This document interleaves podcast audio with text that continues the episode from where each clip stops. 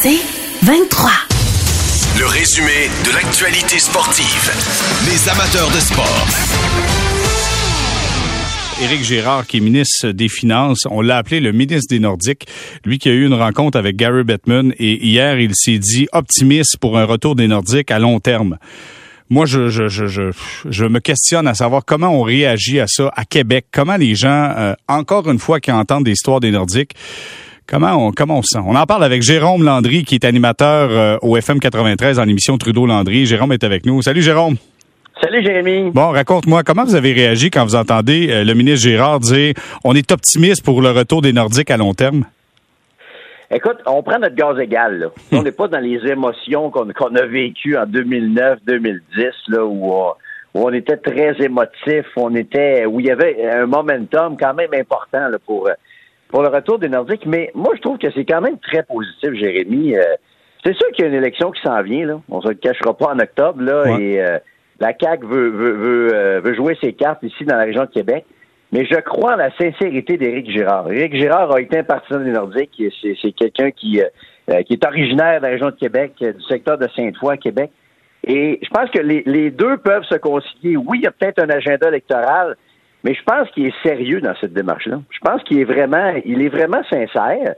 Et Gary Bettman lui a quand même accordé du temps aussi. Hein. Ça fait deux rencontres. Il y a une rencontre virtuelle cet hiver et il y a une rencontre en personne cette semaine dans les bureaux de la Ligue nationale de hockey à New York. Donc, sans dire qu'on on se reprépare au retour des Nordiques, Jérémy, pense que, en tout cas, moi, personnellement, moi, j'accueille ça de façon quand même très, très positive, ce qui se passe depuis quelques mois dans ce dossier-là. J'étais sous l'impression, Jérôme, que les gens de Québec, à un moment donné, sont tannés de se faire tourner le fer dans la plaie, puis de se faire ramener nordique à peu près aux six mois. Tu sais, qu'on devient un peu insensible à ça. Est-ce que je me trompe? Ouais, écoute, ça prendrait pas grand-chose pour rallumer le feu, là, pour rallumer la flamme et que et qu'on revire la ville à l'envers, Jérémy. C'est juste que la différence en 2022 comparativement à 2010, 2012, 2015, l'époque où on a construit l'amphithéâtre, c'est que on a compris un peu comment Gary Bettman fonctionnait. Je pense que Gary Bettman aime ça nous garder dans sa manche. Je pense que il aime ça entretenir, euh, entretenir le marché de Québec parce qu'il il aura peut-être toujours besoin d'une option, d'une alternative pour une équipe qui sera en difficulté. Là où on déchante un peu, Jérémy, c'est quand tu regardes les possibilités d'un retour de la LNH à Québec, quand tu regardes les, des possibilités concrètes. Je pense pas qu'il y ait d'expansion euh, dans les prochaines années. Tu sais, la Ligue est à 32 équipes. Je pense que la Ligue est, semble satisfaite avec 32 équipes. Les déménagements, quand tu te mets à regarder ça, euh, on, a beau dire que les Coyotes vont jouer dans un amphithéâtre de la NCA avec quelques milliers de spectateurs. Je pense pas que Gary Bettman soit sur le point de tirer la plug dans ce dans ce dossier-là. Là. Je pense qu'il rêve de les voir jouer dans un nouvel amphithéâtre dans la région de Phoenix, dans la grande région de Phoenix. Quand tu regardes ce qui se passe en Caroline, on dira ce qu'on voudra, mais le nouveau propriétaire, M. Donovan, il s'est passé quelque chose depuis qu'il est là. La franchise a du succès sur la glace et en dehors de la glace. Il y a une espèce d'engouement. Même chose pour les Panthers de la Floride. Est-ce que les sénateurs d'Ottawa sont devenus l'équipe la plus, euh, disons, vulnérable, la plus, euh, la plus prenable, la plus, euh, bon, qui a, a peut-être le plus de potentiel de déménagement au cours des prochaines années? Euh, c'est peut-être les sénateurs actuellement qui sont l'équipe la plus euh, potentiellement en danger, mais encore là, je doute fortement de la volonté de la Ligue et je doute que la Ligue laisse cette équipe-là déménager à Québec. Donc, quand tu regardes dans le concret les possibilités, là, ça demeure quand même assez mince, euh, Jérémy. D'accord avec toi, puis euh, c'est pour ça qu'on parle d'un long terme dans le cas d'Éric Gérard, puis je pense qu'on veut calmer le jeu aussi, là. Tu sais, on veut pas se mettre à, ce que tout le monde se mette à se frapper la tête ses murs en disant les, les Nordiques reviennent. Par contre, Jérôme, moi, il y a un petit bout que je suis en désaccord avec toi. Je pense que dans le cas des Coyotes de l'Arizona, c'est un dossier qui est épineux pour Gary Bettman, parce que lui, à sa volonté, les Coyotes demeurent là, mais c'est parce que l'ensemble des propriétaires de la Ligue nationale mettent de l'argent dans le paquet pour que les Coyotes de l'Arizona puissent survivre. Là, tu vas les rentrer dans un amphithéâtre de 5000 places, dont plusieurs places, je pense c'est 1000 places qui sont réservées à des étudiants, euh, qui, sont...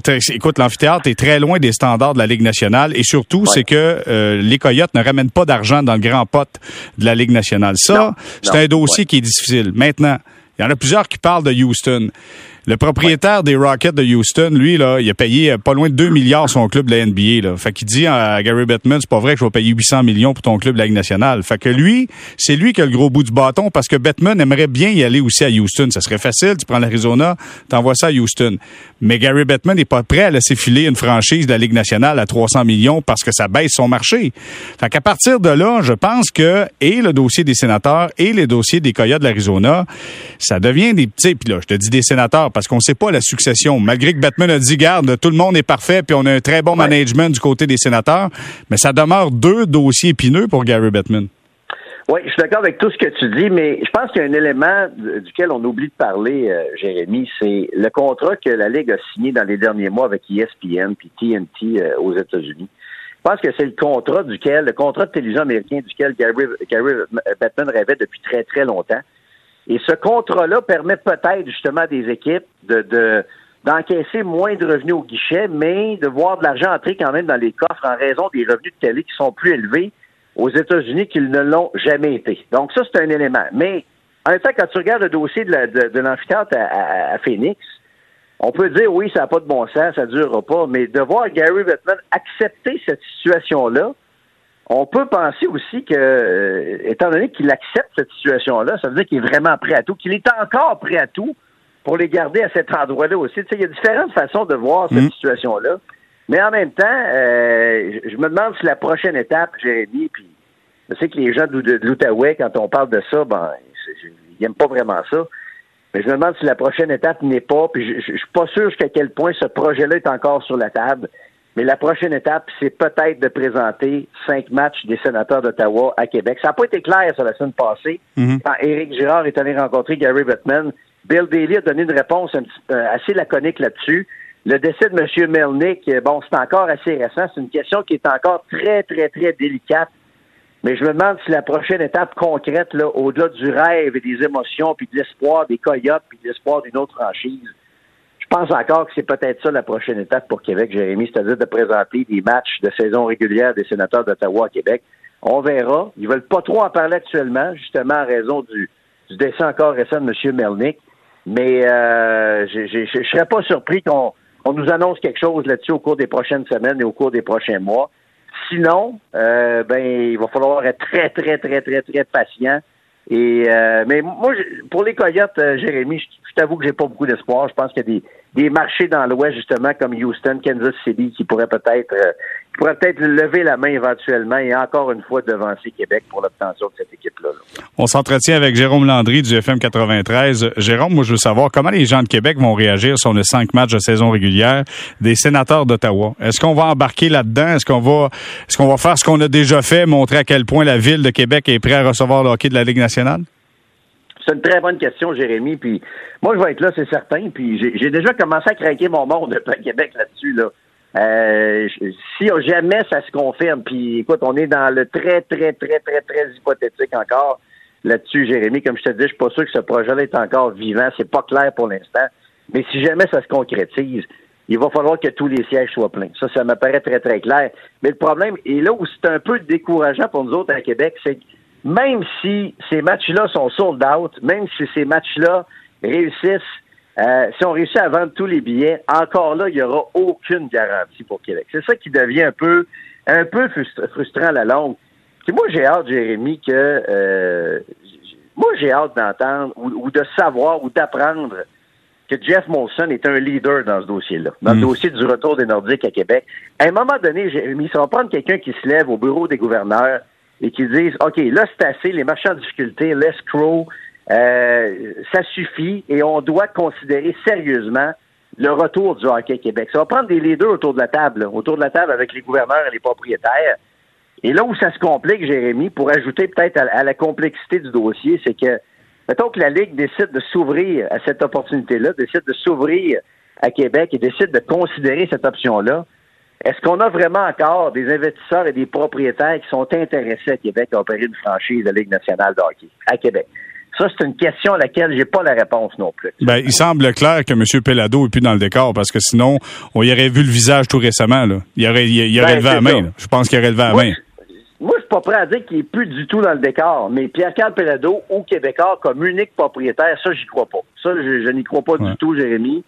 Euh, je suis pas prêt à dire qu'il n'y a plus d'intérêt du tout, mais ça va prendre des partenaires, et c'est justement pour ça, je pense, qu'Éric Girard a décidé de s'impliquer. Je pense que une de ses missions, une des, un des mandats qu'il s'est donné, c'est de trouver des investisseurs et d'essayer de bâtir une espèce de montage financier puis de convaincre la Ligue qu'il va avoir un, propriétaire ou des propriétaires qui vont être capables d'avoir les règles assez solides pour soutenir une franchise de la Ligue nationale de hockey à Québec.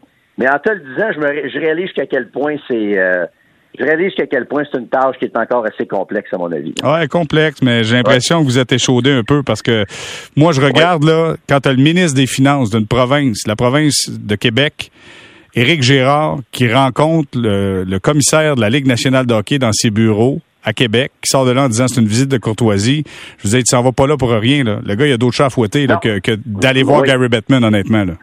Exactement ça. Il a d'autres chats à fouetter, mais c'est un dossier qui m'apparaît encore très complexe. Tu sais qu'aujourd'hui, Jérémy, on est le 25 mai 2022. Il y a 27 ans aujourd'hui, Marcel Aubu annonçait la vente des Nordiques euh, à une compagnie qui s'appelait Comsat et qui a déménagé l'équipe à Denver, Colorado. Ça fait 27 ans aujourd'hui, le 25 mai 1995. Des fois, je me dis, ça aurait été pas mal plus simple d'essayer de les garder à ce moment-là en 95 hmm.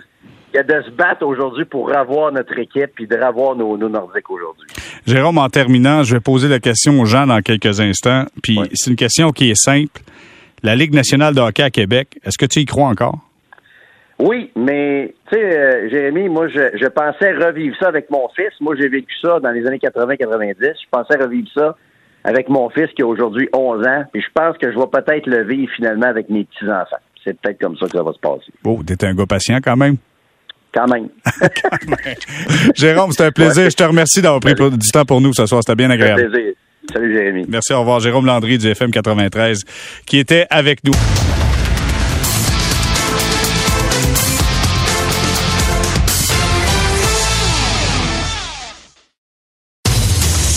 de l'actualité sportive. Les amateurs de sport.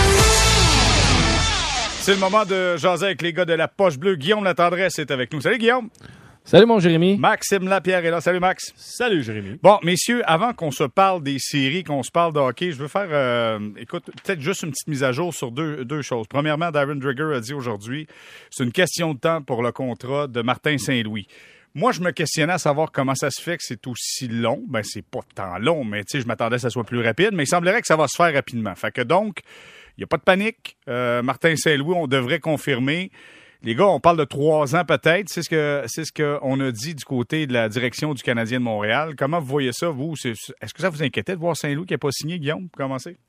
Non, moi, euh, honnêtement, du tout. C'est euh, comme dans toute négociation, il y a du temps. Il y a, tu sais, je pense qu'il faut que ça soit fait avant le le repêchage, ces choses-là. Mais non, pour moi, il n'y a pas de trouble. Il y a des, choses à négocier, des choses à voir aussi du côté familial, comment gérer tout ça. Je pense qu'il y a un big picture à faire. Le dernier coup, tout s'est fait en dedans de, de 3-4 jours. Je pense qu'on peut prendre le temps de le faire comme il faut, évaluer les situations des deux côtés, où on s'en va.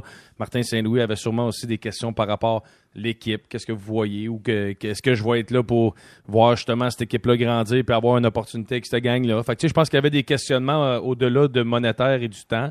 Puis après ça, une fois qu'on a passé ça, on est tombé dans cet aspect-là. Fait que non, j'ai aucun problème avec ça. Et puis en même temps, il faut dire qu'il y avait le championnat mondial de hockey. On sait que l'état-major était du côté de la Finlande. Tu sais, écoute, ça se rencontre par euh, visioconférence, il n'y a pas de problème, mais veux, veux pas, tu veux être, euh, tu sais, avoir la tête à 100 à la bonne place quand c'est le temps de négocier, Max. Non, exact. Puis on pense souvent que lorsque le dernier match est terminé, que ça, se finit là, mais l'organisation commence à travailler. Là, c'est le début, comme comme tu viens de mentionner, c'est le championnat mondial, c'est le repêchage, qui on ressigne, qui on garde, euh, les employés, c'est pas obligé d'être les joueurs, il y a d'autres personnes dans l'entourage de l'équipe et tout ça, les assistants entraîneurs. Puis pour moi, Martin Saint-Louis, je l'avais mentionné, moi je le verrais, puis je sais que c'est poussé un peu, là, mais moi je le verrais avec un contrat de 5 ans. Oh. Euh, pour la seule et unique raison, c'est qu'un gars comme Martin Saint-Louis, c'est un, c'est un vrai de vrai. C'est un gars qui travaille fort, il donne tout ce qu'il a, euh, il s'investit à 100% dans le projet, puis je pense pas qu'il veut passer du temps à aider des jeunes comme Caulfield, Suzuki, les jeunes, euh, que ce soit Shane Wright ou le, le joueur qui sera repêché premier, les développer, passer des heures et des heures à améliorer ces joueurs-là puis dans trois ans, ben, qu'on est prêt à gagner, puis on change d'entraîneur. Je pense que justement, lui, il veut gagner avec ces joueurs-là, puis il veut prendre son temps de faire les choses de la bonne façon. Puis pour faire ça, ben, ça te prend un contrat garanti de cinq ans. Euh, pourquoi, pourquoi mettre tous ces efforts-là? Pourquoi prendre son temps si on n'est pas certain d'être là quand ça va être le temps euh, d'avoir des vraies chances de remporter la Coupe Stanley? Ben écoute, l'organisation nous a habitués avec Claude Julien, c'était ça. C'est un contrat de cinq ans. Quand tu veux faire un cycle, veux, veux pas, tu dois avoir ton, ton coach en place. Puis Max, tu le mentionnes, Guillaume, écoute, tu sais, tu veux pas travailler pour rien. Tu vas avoir le, fruit de ce que tu as fait comme labeur un moment donné. Tu vas en profiter toi aussi. Là. Ouais, puis je pense qu'en ce moment, le, Canadien est bien situé dans le sens que Martin Saint-Louis n'a pas d'expérience comme coach, mais de l'autre côté, il a une grande carrière comme joueur. Fait que Martin Saint-Louis voudra pas un contrat de recrue comme entraîneur, mais non plus pourra pas demander le salaire qu'un Barry Trotz veut avoir. Fait que de signer à long terme, je pense que tu vas peut-être sauver quelques dollars, même si pour le Canadien, c'est pas grave. Mais d'avoir un Martin Saint-Louis dans les eaux d'un Rob Brindamour, euh, dans, dans, dans, ces salaires-là sur un plus long terme, je pense que ça peut être profitable pour le Canadien parce qu'il va grandir lui aussi comme entraîneur avec ces joueurs-là pour emmener l'équipe à maturité, puis lui s'emmener aussi à maturité comme, euh, comme entraîneur-chef. Je pense que c'est une situation qui est win-win pour tout le monde là-dedans. Martin Saint-Louis est payé mieux qu'un coach qui commence, mais en même temps, il est payé dans la, dans la game comme un Rob Brindamour et autres. Pour la famille aussi, Jérémy, tu penses à sa femme, ses enfants, tu te dis, est-ce que je m'en vais changer d'école, changer d'organisation au hockey, tout changer ta vie pour trois ans, parce que, tu sais, on pense que c'est long, trois ans, mais je peux te garantir que ça passe vite, très vite dans le monde du hockey. Mhm. Euh, cinq ans, ça te donne le temps, tu sais, de, peut-être de finir ton primaire, de finir ton secondaire. Il y a, plusieurs choses à, penser de ce côté-là. Est-ce que tu vas déménager, vendre ta maison, arriver ici, puis tu vas, tu vas, tu vas partir dans trois ans? Tu sais, c'est un gros, euh, c'est un gros changement de vie juste pour trois ans. Moi, je trouve à cinq ans, je trouve ça très raisonnable. Euh, puis je pense que Martin Saint-Louis a prouvé que c'est un gars qui connaît la game, puis, tu sais, ce qu'il a fait au début, c'était quand même, c'était sa première année dans la Ligue nationale de hockey. Donc, lui aussi va s'améliorer, même si c'est un gars du temple de la renommée. Lui aussi va trouver des nouvelles choses, va trouver une nouvelle façon d'améliorer son organisation. Euh, moi, moi je, serais, je serais satisfait avec ça. Écoute, il y a eu plein de potins, plein de rumeurs. Là. On, pouvait lire là, Mark Rickey, peut-être assistant avec le Canadien. Pensez-vous que Martin Saint-Louis a besoin d'aller chercher un gars qui a peut-être un petit peu plus d'expérience dans la Ligue nationale euh, pour l'aider derrière le banc, euh, Guillaume? Non, moi, euh, ben tu sais, honnêtement, on signe un gars comme euh, Mark Rickey, j'ai aucun problème, puis je dis pas que c'est une mauvaise signature, par exemple. Mais de l'autre côté, le staff qu'on a présentement, tu sais, Luke Richardson, c'est un gars qui a roulé sa bosse dans la Ligue américaine, entraîneur-chef, c'est un gars qui ça fait plusieurs années qu'il est dans la Ligue nationale. Alex Burrows a une carrière dans la Ligue nationale aussi grande que, peut-être pas comme Martin Saint-Louis, mais au niveau de l'expérience de match, au niveau des septièmes matchs de finale de la Coupe Stanley, c'est un Fait que je pense qu'on a de l'expérience joueur, l'expérience coach, on a un beau mélange de faire un ajout, j'ai pas de problème avec ça, mais je pense que le staff qu'on a présentement peut faire le travail aussi. Tu sais, faut pas oublier, Martin Saint-Louis est rentré comme entraîneur recru, devait trouver des repères, devait se fier beaucoup aussi sur ses partenaires, puis ces gars-là aussi apprendre tout à, travailler ensemble, la nouvelle dynamique. Tu sais, c'est important, ils ont passé du temps avec Dom Ducharme, Saint-Louis arrive, les choses changent, faut placer les choses. Fait que faut de, moi, je donnerais la chance à C'est la patinoire. Tu sais, Jérémy, on parle, euh, par exemple, je, je, prends mon chum Alex Burrows, arrive là, gère l'avantage numérique tu regardes ces, outils pour travailler et essayer de, de produire et avoir des résultats, on s'entend qu'il n'y a pas grand-chose. Caulfield a commencé à se réveiller en milieu de saison. Suzuki, même chose. On n'a pas euh, les avantages numériques du Colorado, de Tampa Bay et ces équipes-là. Donc, euh, faut, faut être patient. Comme Guillaume l'a dit, là, c'est, des 800 matchs pour Burroughs dans la Ligue nationale de hockey. C'est l'expérience de Martin Saint-Louis, Richardson. on est quand même bien entouré. Est-ce qu'une addition comme Mark Rickey pourrait aider? Sûrement, mais moi, je veux pas qu'on laisse partir quelqu'un parce que je trouve qu'on a, on a quand même fait du beau travail avec ce qu'on avait entre les mains. Il faut s'entendre. On n'avait pas on n'avait pas l'équipe de l'année cette année. Non, non, je pense que tu as raison là-dessus. Mais tu sais, si on est prêt à laisser grandir les joueurs dans l'organisation, faut être prêt à laisser grandir les coachs aussi. exact. Puis ça fait un noyau que tout le monde apprend en même temps, puis on est capable de, bâtir sur quelque chose. Moi, moi je suis assez d'accord avec ça. OK, ça, c'est un point. Deuxième point, euh, hier, euh, le ministre des Finances, Éric Gérard, a eu une rencontre, en fait, relatait sa rencontre avec Gary Bettman et euh, s'est dit optimiste de voir la Ligue nationale un moment donné à Québec dans un, dans un futur. Écoute, vous pouvez le qualifier court, moyen, très long terme, extrêmement long terme. Je veux juste avoir votre point de vue là-dessus. Moi, je mon point de vue, je vais vous le donner puis réagir là-dessus. J'espère que c'est vrai. Parce qu'à un moment donné, là, je suis tellement tanné pour le monde de Québec qui, à chaque fois qu'il y a quelque chose qui se passe, euh, on sort Québec, puis là, tout le monde s'énerve, puis là, puis finalement, il se passe absolument rien. Écoute, on t'a rendu qu'on écoutait des conseils de ville en plein milieu de la nuit en Arizona pour savoir qu'est-ce qui était pour se passer avec les Coyotes, puis là, on est dans un amphithéâtre de, même pas 5000 places là-bas. Tu sais, j'espère que c'est vrai, puis qu'on fait pas ça juste parce qu'il y a, une, euh, une, campagne électorale qui arrive. Tu sais, moi, Guillaume, je sais pas ce que tu en penses, là, mais dis-moi donc ton point de vue là-dessus.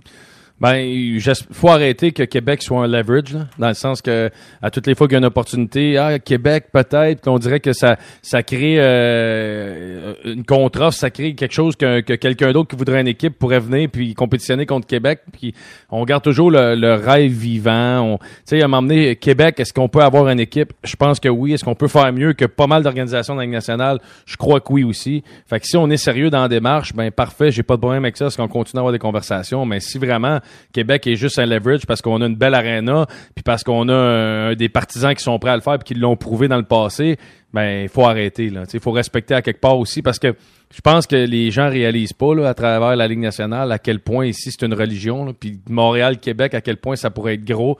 Fait qu'il faut, faut arrêter de jouer justement avec euh, avec la passion puis l'amour puis euh, tu sais c'est niaiseux là mais il y en a beaucoup de gens quand tu dis que Québec peut revenir que c'est un rêve là, tu sais c'est comme revoir les Nordiques, revoir leur équipe c'est un rêve, puis à toutes les fois, ça leur fait mal. Non, mais même je ça, pas arrêté, là. Guillaume, pense-y, là. C'est un, un, rêve pour nous autres aussi.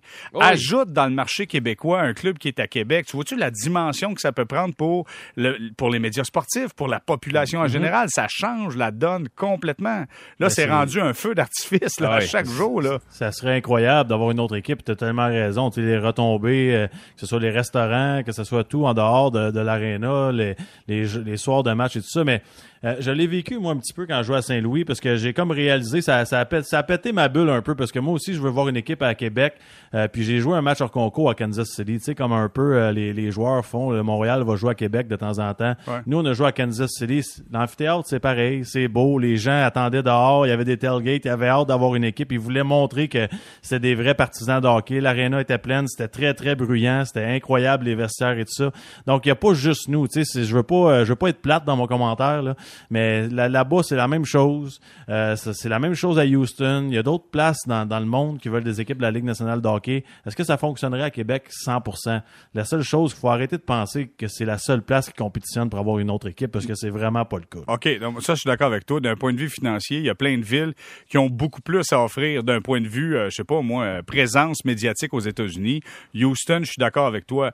Mais tu sais, les Scars de Kansas City, sur l'échelle de l'histoire de la Ligue nationale, ils n'ont pas marqué autant que les Nordiques de Québec peuvent avoir marqué sur l'histoire de la Ligue nationale quand même. Non, je suis d'accord, je suis d'accord, puis c'est pas c'est pas ce que je dis. moi, je veux une équipe à Québec, mais je veux juste dire que là-bas aussi, c'est des partisans. Puis les, les, choses changent des fois avec les époques. c'est un c'est une autre génération. Peut-être que de ramener le hockey là-bas, ça fonctionne. Est-ce que de le ramener à Québec, ça fonctionnerait, c'est sûr et certain, mais ça veut pas dire que les autres aiment pas le hockey comme nous autres. C'est ça ce que c'est ça que, que je veux dire. je comprends ce que tu veux dire. Mais en tout cas, ce qui est le fun, c'est que Gary Bettman voit ce que ça a l'air quand une province est en feu pour son équipe. La bataille de l'Alberta entre les euh, Oilers Edmonton et les Flames de Calgary. Bon, je ne sais pas par où commencer, Guillaume. J'ai goût de te parler de Mike Smith qui laisse encore des boulettes passer, puis des fois, des fois, il est sensationnel. J'ai le goût de te parler de Mark Strom qui n'arrache puis qui est capable d'être pas si tant pire que ça. écoute, je sais pas par où commencer. Je, suis choqué contre les Flames, premièrement. Parce que je pense que ce club-là est capable d'être bien meilleur que ça. Honnêtement, ça n'a aucun bon sens défensivement, les Flames de Calgary. Là.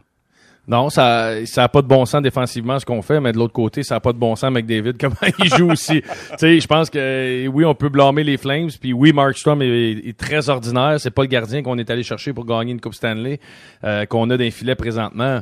Mais honnêtement, la façon que tu Kane, Drysdale, McDavid jouent, euh, c'est assez exceptionnel. Là, fait que je pense qu'il n'y a pas une défensive dans la Ligue nationale. Peut-être le Lightning qui serait capable de trouver des solutions, mais sinon là, euh, de l'expérience série, McDavid qui décide de jouer en, comme un gars de playoff puis qui fait les petits détails.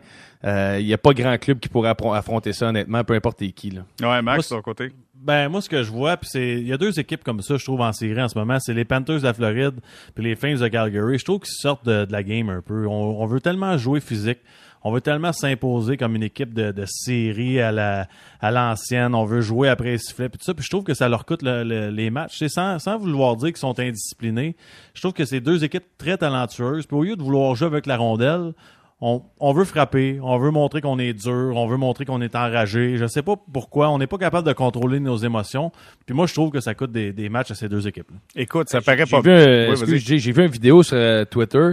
Les, tu sais, mais Dreisaitl, il, euh, il jouait avec une petite blessure. J'ai vu les cinq gars défensivement donner un coup de bâton directement à sa blessure, tu sais. Fait que la rondelle joue, ça tourne, McDavid est en train de patiner, puis il y a cinq gars qui ont eu le temps d'aller donner un coup de bâton à, à Drysdale, sa cheville en plein milieu de l'enclave. Fait que ça dit-tu qu'à quelque part, au lieu de te concentrer sur la puck puis, puis, puis McDavid, t'es en train de penser à Drysdale puis faire mal. Ça dit-tu que le, le, mindset est peut-être pas à bonne place? Hein? Écoute, et puis j'en ai un autre exemple. Quand Mike Smith laisse passer sa boulette là, de, de, de, du territoire défensif, là. OK? Puis là, Mike Smith... Plus un croton, ça. Ouais, ouais. puis, puis, il cherche un coupable. Puis il est en train de regarder des stands. Qui qui m'a envoyé un laser dans les yeux? Je l'ai pas vu, je l'ai pas vu. non, mais écoute... Là, t'as Zadorov qui est là du côté des Flames de Calgary, qui s'en va comme un peu à ligne rouge, qui regarde Mike Smith en disant Ah, t'es shaky, puis il fait signe comme il shake, en voulant dire t'es ébranlé. Paf! Les Oilers marquent un quatrième. Paf! Les Oilers marquent un cinquième. Tu sais, en quelque part, femme-toi, profite-en. Tu sais, j'ai l'impression que vous avez raison. Puis Max, tu disais, ils en font trop. Ils en font juste trop. Ils jouent pas au hockey présentement. Ils font juste non. essayer de tout faire sauf la bonne affaire. Ouais, non, puis, puis c'est bizarre parce que j'ai joué ce style de jeu-là toute ma carrière. Par contre, ce qui m'a donné la chance de rester dans la Ligue nationale, c'est qu'à 1-0 pour mon équipe, je m'affermais. Ah, tu regardais pas le cadran? Non, mais, non, mais tu comprends? a, ça, ça, ça s'appelle gérer un match. Tu sais, tu, tu mènes 2-1, va-t'en pas essayer de frapper tout le monde. En fin de période, essaye pas de frapper tout le monde. Il y a un moment, tu sais, ton équipe a le momentum, va-t'en pas partir une mêlée puis parler à tout le monde. Faut, faut savoir gérer ça. Puis Calgary, on veut juste montrer, ah, on est plus gros, on est plus fort, vous allez voir, ça va faire mal. En ce moment, ils touchent même pas à rondelle. Là. Ah non, clairement, ça c'est sûr. Bon, euh, croyez-vous qu'Edmonton finit ça ou euh, les Flames vont revenir? C'est 3-1 pour Edmonton? 3-1. Je te dis, la prochaine, peut-être que les Flames peuvent aller la chercher, mais ils gagneront pas cette série-là. Les Oilers euh, sont en mission. Meilleur joueur, tu sais, McDavid a toujours été classé dans le meilleur joueur au monde. Puis là, il est en train de jouer comme un des meilleurs joueurs au monde. Fait que quand t'as des gars de même en feu, puis Evander King, ce qu'il fait, on a beau l'avoir critiqué, puis il a beau ouais. avoir été euh, stupide en dehors de la glace puis dans ce qu'il a fait, mais présentement, il performe puis il est en train de donner raison aux Oilers. J'ai vraiment hâte de voir l'attitude de McDavid dans un match comme comme celui-là. Là. On, on peut closer puis passer à l'étape suivante là, dans, en, en demi-finale, finale de conférence. Je veux, je veux voir McDavid. Il est-tu capable encore de lever ça? Je sais que ça va être difficile là, parce que euh, la façon qu'il joue, mais peut-tu lever son jeu d'un cran encore une fois puis montrer qu'il a faim là, puis il veut puis, se rendre en finale? Là? Puis tu sais, ils ont vécu des déceptions par le passé, les Oilers. T'sais. Ils ont passé un peu par décevoir. Un peu comme euh, les Matthews Marners qui vivent. Ils ont passé par ça. Puis le réveil de, ma, de, de McDavid s'est fait dans la série contre les Kings au sixième match quand que, euh, ça semblait perdu. McDavid a tourné à Switch. Il a gagné ce match-là lui seul. Puis on dirait que c'est là qu'il a pris son envol vraiment. Mais tu sais, il a encore fait face à de l'adversité, puis on dirait que là, il a comme fait, OK, là, faut que je pousse un niveau de plus parce que ça fonctionnera pas cette façon-là. Fait que je pense qu'ils ont compris quelque chose, les Oilers, dans les dernières années, puis c'est un groupe de leaders-là. Mais ils ont compris quelque chose, mais il y a aussi, tu sais, on parle des acquisitions qu'ils ont fait, là, euh, que ce soit des, c'est sous-estimé, le Kulak, c'est un défenseur qui patine bien, aide beaucoup la relance des Oilers. Euh, Hyman, c'est un joueur qui est incroyable en série en ce moment. On a été chercher à rabais Evander Kane. Tu sais, l'équipe s'est grandement améliorée, si tu regardes ça. Ça balance les trios, ça donne la chance à des gars comme Cassian d'être vraiment dans la bonne chaise, de, de, de, jouer un rôle de troisième, quatrième trio. Je trouve qu'on a une belle profondeur. Euh, les gardiens, ça dépend vraiment comment comment on joue. Là. Mais quand Mike Smith est capable d'être correct, là, puis juste faire les arrêts nécessaires. C'est une bonne équipe de hockey. Avant, on les avait pas, là, les Hyman, les Kane. C'est quand même deux mm. joueurs, ces deux premiers trios. Ça change la, la donne pas à peu près. Hey, une des, oui, une des, excuse, ouais, puis une des choses pour moi qui est la grosse différence de cette équipe-là depuis plusieurs années, c'est un peu le réveil de Ryan Nugent-Hopkins. Plusieurs ouais. personnes disaient ce gars-là, puis apportait plus ou moins. On trouvait jamais sa chaise ou des partenaires. T'sais, il y a 10 points, 11 matchs dans les séries éliminatoires. Et hier, il y a, il y a des buts importants. D'avoir un, un, deuxième punchline après McDavid puis ces gars-là avec un Nugent-Hopkins, ça devient super important pour les Oilers. Puis présentement, je pense qu'il fait, euh, ça vient faire une petite différence. Là. Ouais, tout un but de Nugent-Hopkins sur une passe sensationnelle de Mark Strom en début de match. Tu sais, là, quand le gardien de but la donne direct, direct sa palette. Tu sais, moi, je, je, trouve ça doit être un moment qui est décourageant. Quand tu vois ton gardien de but faire une boulette de main, tu fais Ah non. Puis même chose Mike Smith, tu fais Ah non. Puis Mike Smith, c'est arrivé assez souvent. J'ai l'impression que les Oilers, par contre, vivent un peu sur du temps emprunté avec Mike Smith. C'est jamais quand la chaîne va débarquer. Ça, ça demeure. Regarde, là, c'est pas pire. On se croise les doigts, on espère que ça poursuive. OK, la série entre les Rangers puis les Hurricanes, c'est 2-2. Euh, les Hurricanes semblaient en plein contrôle de la série. Les Rangers sont revenus grâce à Chesterkin. Ouais. Comment vous voyez la suite des choses, ouais. Guillaume? Comment tu vois ça, ce qui s'en vient pour euh, le duel entre les Rangers et les Hurricanes? Ben, premièrement, c'est bravo à Gérard Galland d'avoir euh, tenu, euh, tenu tête puis décidé de garder Shesterkin. Ça aurait été facile de mettre Gorgiev dans les filets lors de la dernière série contre les Penguins de Pittsburgh. Il est resté avec son gardien, il a redonné confiance comparativement à, des Bruce Boudreau, des entraîneurs comme ça de ce monde qui auraient euh, changé probablement trois fois depuis. Mais il a décidé de rester avec ce gardien-là, puis là, ça paye présentement. C'est pas facile de gagner à MSG. C'est un amphithéâtre qui est super difficile. la patinoire est de qualité moyenne, fait que c'est différent de plusieurs amphithéâtres fait que je pense que ça devient, euh, c'est une ambiance qui est, difficile, mais les Hurricanes, pour moi, ont quand même euh, quelque chose. On dirait qu'ils ont, une petite étincelle comme équipe, mais, mais les Rangers, le niveau, le niveau physique, le niveau, quand tu sais, le réveil de Zibanejad. C'est encore mm. une fois, c'est les joueurs vedettes cette année qui réussissent à faire gagner leur équipe. Puis Zibanejad fait partie de l'élite des Rangers de New York.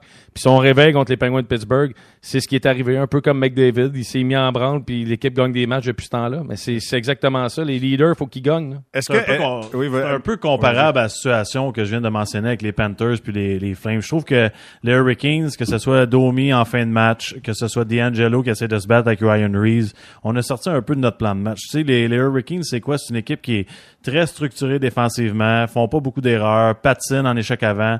Là, encore une fois, au lieu de rester avec notre plan de match, on, embarque là, dans, dans, la game de Ryan Reeves, dans la game de, des Rangers de New York, de Trouba et tout ça. Concentrons-nous là, sur notre style de jeu. Rob Bredamo, je pense que c'est un excellent entraîneur, va trouver le moyen de ramener l'équipe à la bonne place. C'est une très, très bonne équipe de hockey, puis c'est vraiment de se concentrer sur le plan de match. Ben, c'est ce que je voulais te dire, puis c'est pour ça que j'allais t'interrompre, mais tu sais, euh, Rod Brindamo a dit après le match qu'on tente de répliquer après une mise en échec légale de Trouba sur Domi. Disons, on s'est mis dans le pétrin, puis ça donnait une chance aux Rangers de marquer un but en avantage numérique. Fait que la prochaine fois, tu sais, on va essayer de se concentrer sur ce qu'on a à faire. Tu sais, lui, là, il est pas, le but, là, c'était pas faire des feux d'artifice en conférence de presse. C'était, regarde, faut se concentrer sur notre job, là. Arrêtons de faire du flafla, là.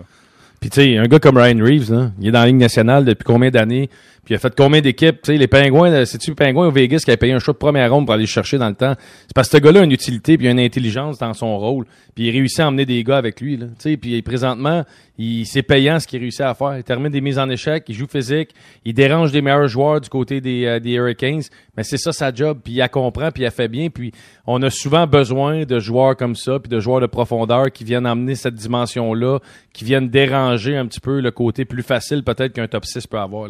Bon, mais messieurs, je termine avec euh, la valse des entraîneurs. Vous savez qu'il y a plusieurs postes qui sont disponibles. Dallas, Philadelphie, Détroit, Winnipeg, Vegas.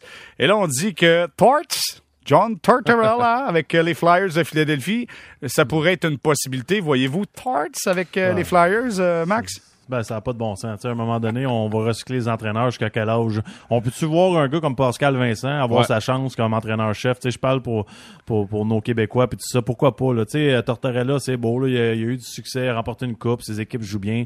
Après ça, il a rien gagné. Là, sais euh, S'il est allé à Columbus, il a fait ses affaires. On peut savoir des jeunes entraîneurs, la nouvelle génération?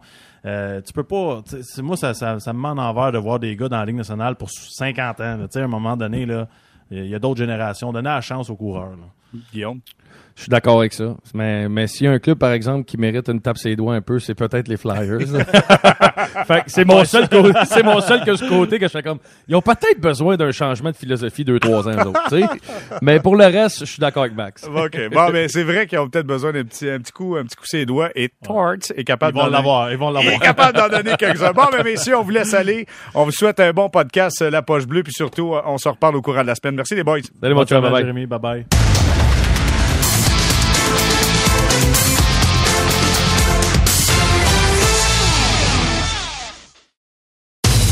Le résumé de l'actualité sportive. Les amateurs de sport. Le Rocket de Laval tentera de terminer sa série face aux Americans de Rochester. Ça se passe ce soir. Du côté de Rochester, on en parle avec l'analyste de ce match. Il sera là en action sur le rds.ca en compagnie de Stéphane Leroux. Bruno Gervais est avec nous. Salut Bruno. Salut Jérémy. Bruno, est-ce que le Rocket de Laval a tout ce qu'il faut pour finaliser cette série-là dès ce soir? Ben moi je pense que oui, c'est une équipe avec énormément de profondeur, que ce soit à l'attaque ou à la défense. Et le concept d'équipe présentement, tout le monde est sur la même page. Il joue très très bien. Puis en plus de ça, tu as un Kaden Primo qui est en feu. Fait que tu as, une équipe qui est très très très solide versus une équipe qui a quelques blessés, notamment leur gardien, là, euh, Pekka Lekonen, qui est blessé présentement, euh, qui n'est pas prêt de revenir. Euh, et donc, sont dans une position où oui, ça serait possible pour eux d'en terminer et de se retrouver dans le corridor. OK, raconte-moi, Bruno, là, qui se signale du côté du Rocket de Laval? Parce que là, évidemment, tout le monde parle de Caden Primo, mais c'est pas juste l'histoire du gardien de but, d'après moi. Là. Non, du tout. C'est vraiment un, le concept d'équipe. Mais la liste est très longue de qui vient avoir un impact parce que ça, démontre la profondeur. Euh, dans la série contre Syracuse, il y a Alex Belzil qui a eu des excellents matchs, euh, qui, a, marqué, il y avait déjà quatre filets, lui, dans les trois premiers matchs. Après ça, tu as eu le match de quatre buts de Danick Martel, euh, tu as Gabriel Bourque, euh, Cédric Paquette. Et ça, c'est tous des vétérans aguerris, beaucoup d'expérience, que ce soit Ligue nationale ou de la Ligue américaine, qui, là, ont levé leur, leur niveau de jeu d'un cran. Puis c'est eux, présentement, qui mènent la barque avec les Xavier Ouellet, avec les Bell Pédio à la défense. Fait que c'est vraiment là, euh, très, très, très solide, que ce soit du premier au quatrième trio. Même chose pour les défenseurs. Tout le monde tire dans la bonne direction. Euh, c'est une équipe qui gagne énormément de batailles pour la rondelle le long des rangs. ce qu'on appelle les, batailles avec le bâton, les, les, finir les mises en échec, tout l'aspect le physique, ces batailles en un contre un là sont souvent à l'avantage du Rocket, puis ça, ça joue un gros une grosse partie des succès du, euh, du Rocket. il y a eu tellement d'indiscipline du côté de Rochester. En fin de match, là, écoute, puis pendant la rencontre, on tentait tellement de sortir le Rocket, euh, de les amener au banc de pénalité. Euh, on se souviendra Xavier Ouellet qui décide de pas engager le combat, laisse, se laisse frapper dessus, malgré le fait qu'il y a une pénalité là-dessus que je comprenais pas pourquoi. Mais tout ça pour dire, c'est qu'on est extrêmement discipliné. Là, il y a Holmstrom du côté de Rochester qui est suspendu, qui sera pas là du, lors de ce match-là. Je pense que c'est deux matchs qui est suspendu faudra gérer l'émotion du côté de Rochester parce que clairement, le Rocket est rentré dans la tête des Americans de Rochester. Beaucoup, et c'était la mission du Rocket. le Rocket est une équipe qui joue très physique, euh, que ce soit sur les mises en jeu dans leur territoire, euh, sur l'échec avant, partout, c'est une équipe qui est pesante, qui joue physique et qui vient frustrer l'adversaire. Tu as raison, ils ont été très, très bons à contrôler les émotions et à marcher sur la ligne entre jouer de robustesse et euh, l'indiscipline. Puis de l'autre côté, il faut, voir les Hammers, c'est ça, c'est une équipe avec énormément de vitesse, énormément de talent offensif. Dans cette formation-là, là, t'en as deux, trois, quatre là, qui vont être dans la Ligue nationale pour longtemps à partir de la saison prochaine.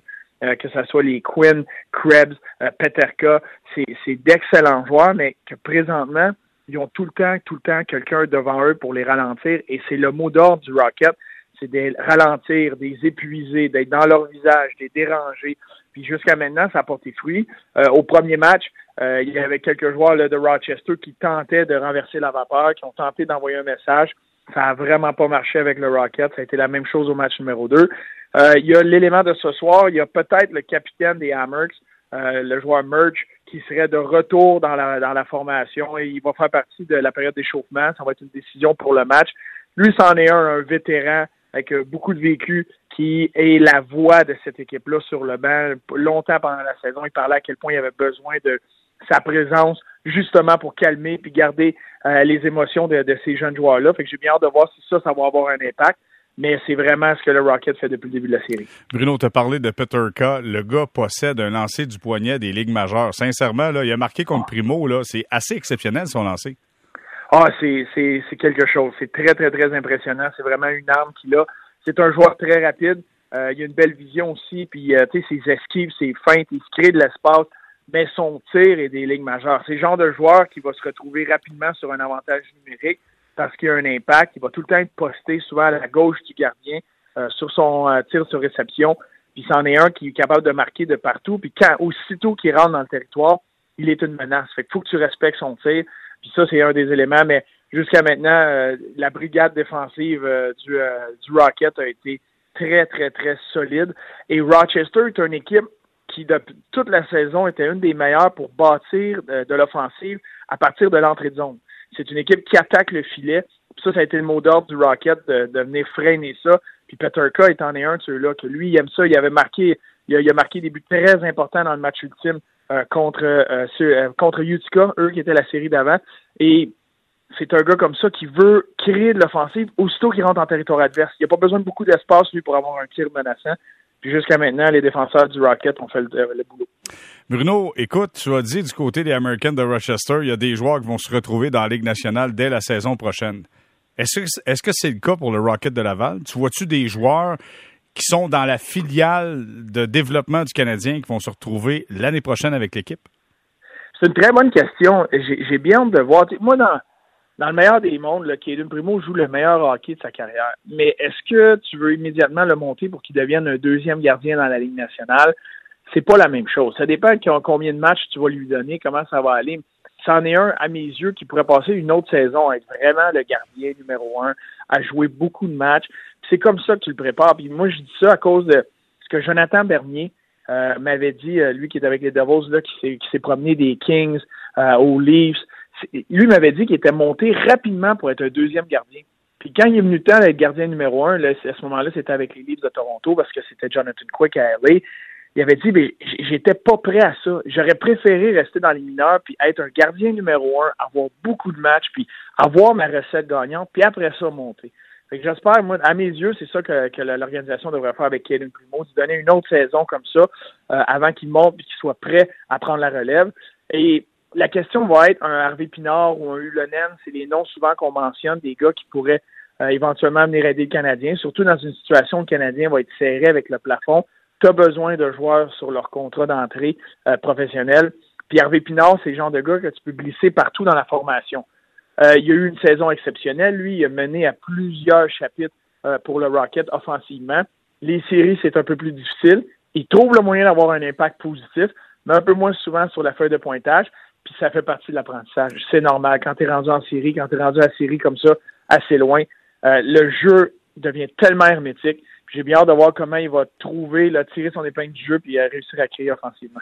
OK. Pour Hervé Pinard, là, sincèrement, euh, je, le regarde dans les séries de fin de saison et on sent que par moment, on sait que c'est pas un gros joueur. Puis c'est un gars qui est capable facilement de se créer de l'espace. Mais quand c'est extrêmement serré, ça devient un petit peu plus difficile. Et en plus, s'il a généré d'offensive, il y a une attention particulière sur lui. Comment tu vois ça, son gabarit dans la Ligue nationale? C'est correct dans la Ligue américaine, mais dans la Ligue nationale, penses-tu qu'il est capable de faire le boulot? À mes, yeux, oui, tout va dépendre des attentes. C'est certain que je ne m'attends pas à ce qu'Harvey Pinard devienne le meilleur pointeur du Canadien. C'est un gars qui, lui, une de ses forces, c'est qu'il y a plusieurs façons d'avoir un impact positif sur un match.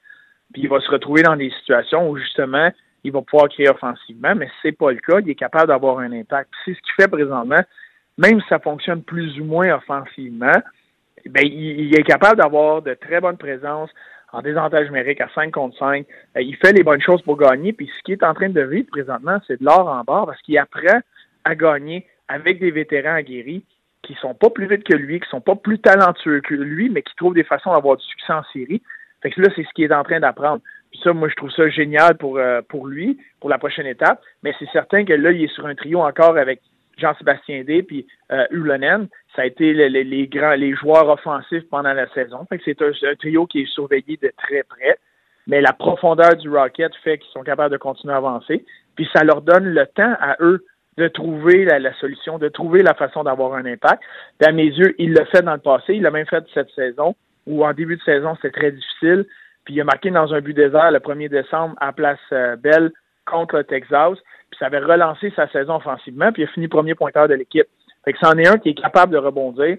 Puis là, c'est un beau défi devant lui. Puis oui, pour répondre à ta question, moi, je pense qu'il va trouver toutes sortes de façons d'avoir un impact positif dans la Ligue nationale. Puis éventuellement, le côté offensif va être là parce que le talent est là. Bon, ben parfait, Bruno. On te laisse, euh, on te laisse filer pour ce match entre le Rocket et les Americans de Rochester. On invite les gens à suivre ce duel sur le rds.ca. Puis nous, on se reparle un peu plus tard au courant de la semaine. Merci beaucoup, Bruno Gervais. bonne soirée. C'est 23.